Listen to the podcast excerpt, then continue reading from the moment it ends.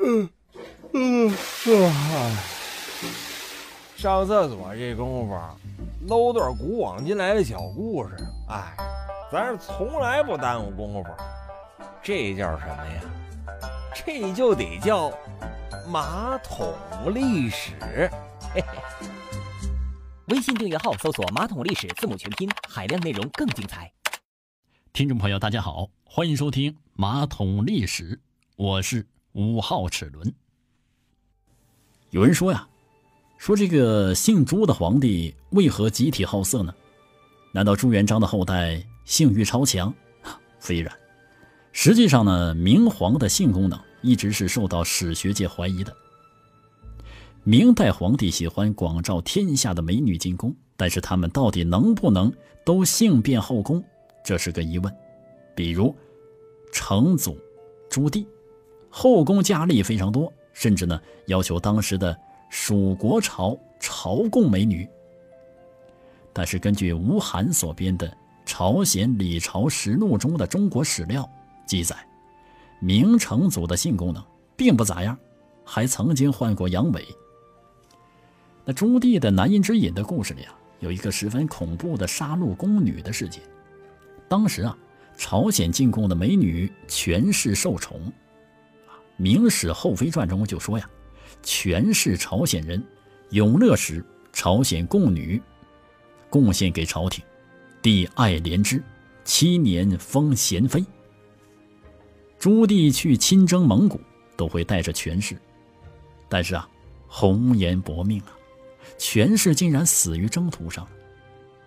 本对朝鲜宫女有嫉妒之心的汉女吕氏，借机诬告对他不友好的朝鲜同姓吕氏，称其勾结太监和银匠，在权氏的茶里啊下了砒霜，毒死了权氏。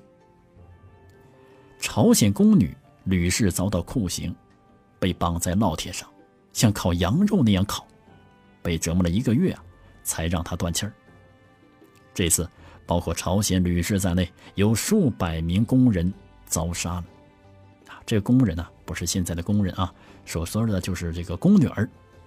十多年以后啊，朱棣又起杀心了，将两千八百名宫女啊，全给杀了。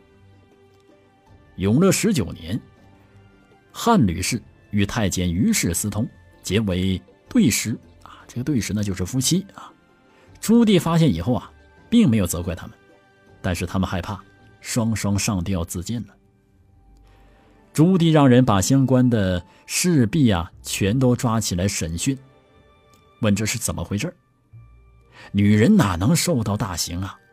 为求速死，不少人便谎称啊要行刺皇帝，结果麻烦大了，不止这些侍女被杀，还连累了大批的宫女，也就是朝鲜史书所称的。